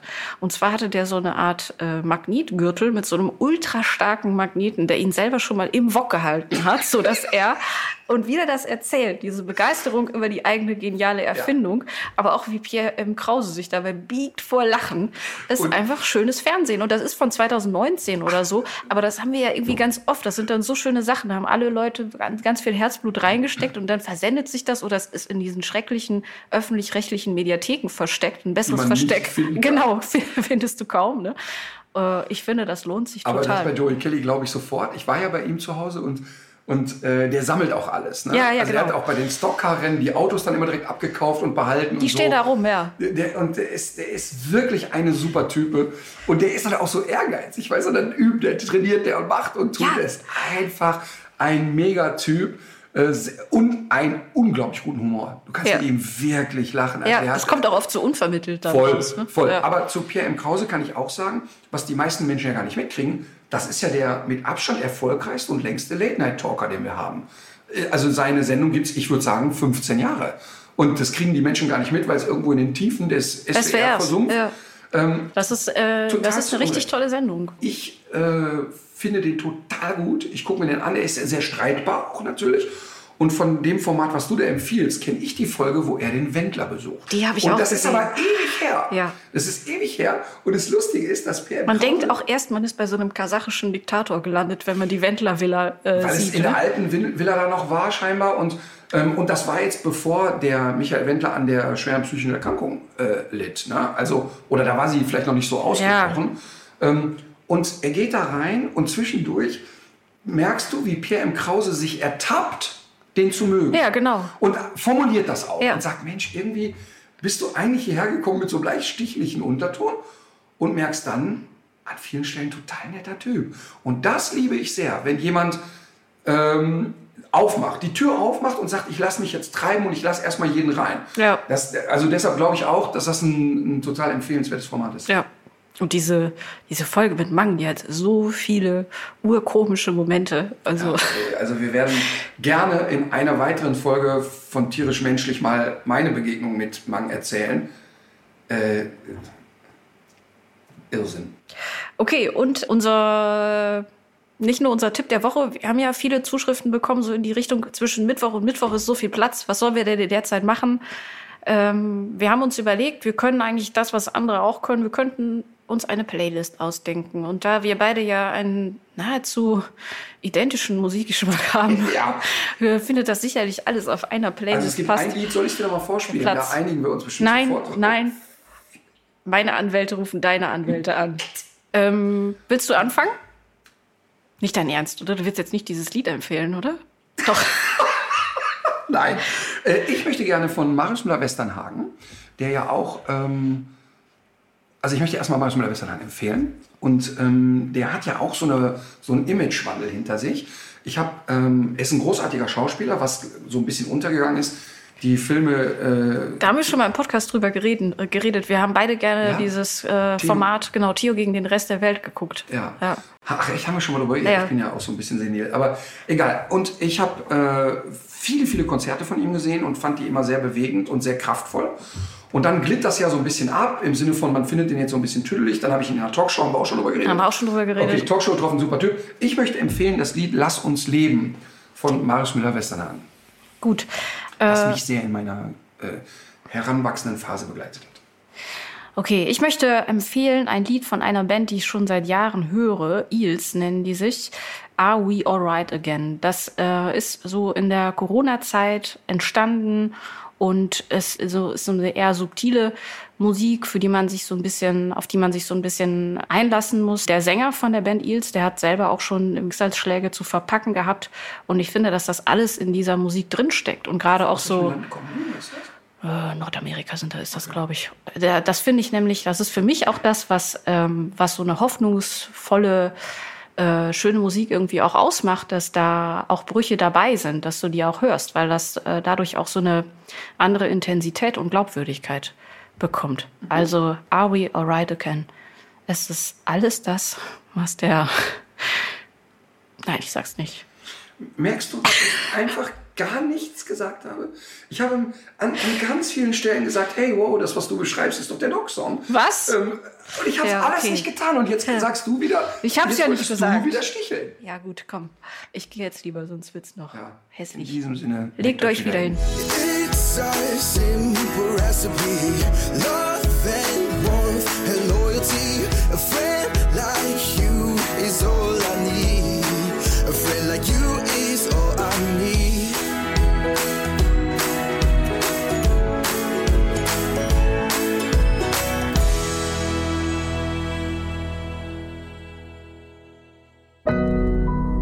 Audio Now.